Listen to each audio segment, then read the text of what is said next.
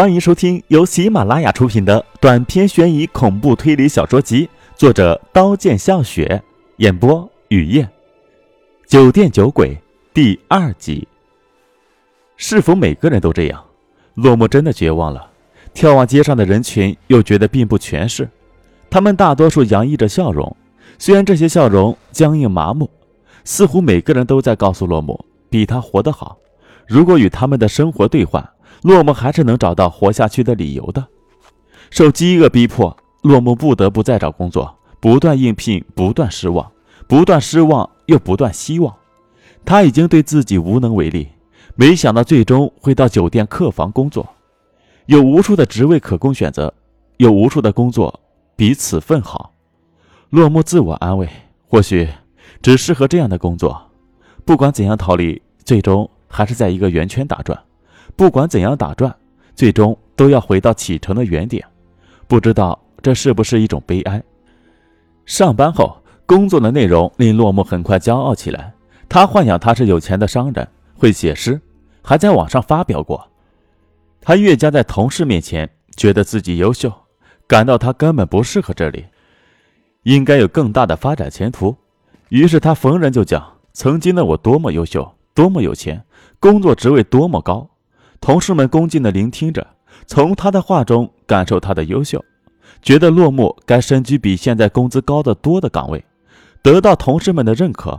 落木在工作中放松了，好几回出现重大失误，经理找他谈话，每回都罚款，这给落木热情的头脑浇了一盆冰水。相比前两份工作，现在这份各方面待遇要好些，没有受骗，没有谁歧视谁。不知不觉在这里已干满一年。漫长又短暂的一年便成为过往。落寞知道，缘聚缘散，再丰富的盛宴也有散场的那一刻。在放肆和抱怨的矛盾中，决定辞职，轻易挥手就向这样的日子告别。身上揣的钱是一路走来最多的，给家里寄去一笔，剩余的揣进自己的兜，拖着崭新的旅行箱矗立街头。他发现已经至少有七八个月了，没离开单位外出转转。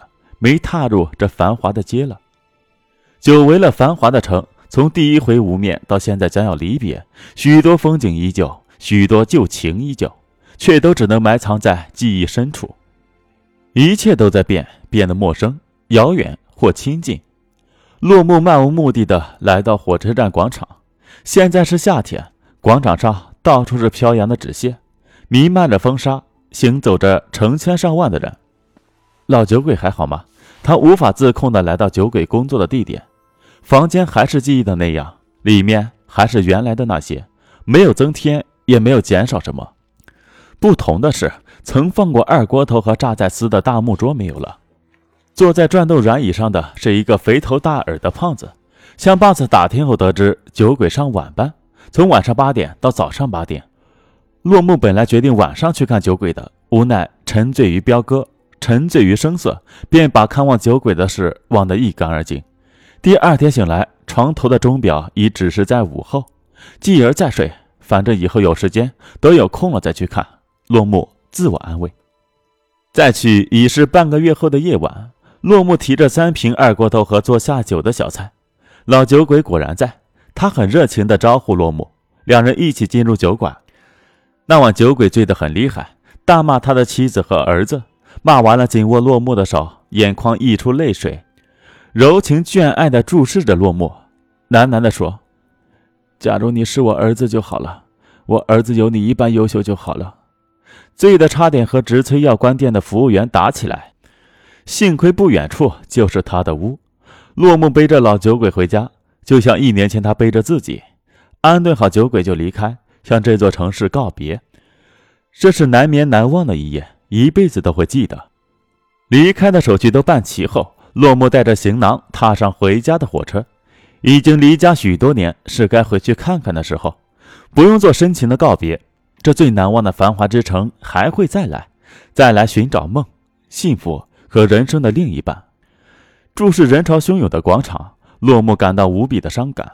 晚霞在天空肆无忌惮地飘荡，那如火烧般的云朵似乎昭示着回故乡之路。收起纷乱的思绪，踏上火车。他知道故乡的温度终会融化成一切寒冰。人生就是漂泊和归宿，永恒轮回，终于在城市的人性漩涡里迅疾成长。列车咣当咣当启动，郊区的原野不断在往后退。油黑色的铁轨延伸向远方的尽头，落幕找到属于他的位置坐下，从背包翻开久已遗忘的曾经写的诗和日记，那刺入骨髓尖锐的文字，一路而来的创痛、血迹、泪痕的纪念。他想有多久没有展翅飞翔的欲望了？是否安逸的生活让自己忘却翅膀的扇动？是否再也唤不醒青春沉睡已久、圣洁的单纯和爱？犹记得刚上路时，你不是说过吗？我要做那颗迅疾无比的流星，划亮漆黑如墨的夜晚，在最灿烂的时刻落下。我要散发出最激烈壮美的火花。这些久远的希冀被遗忘在漂泊的路上。这些最美丽的圣洁的梦幻，终于粉碎成空。本集播讲完毕，感谢您的收听，欢迎订阅。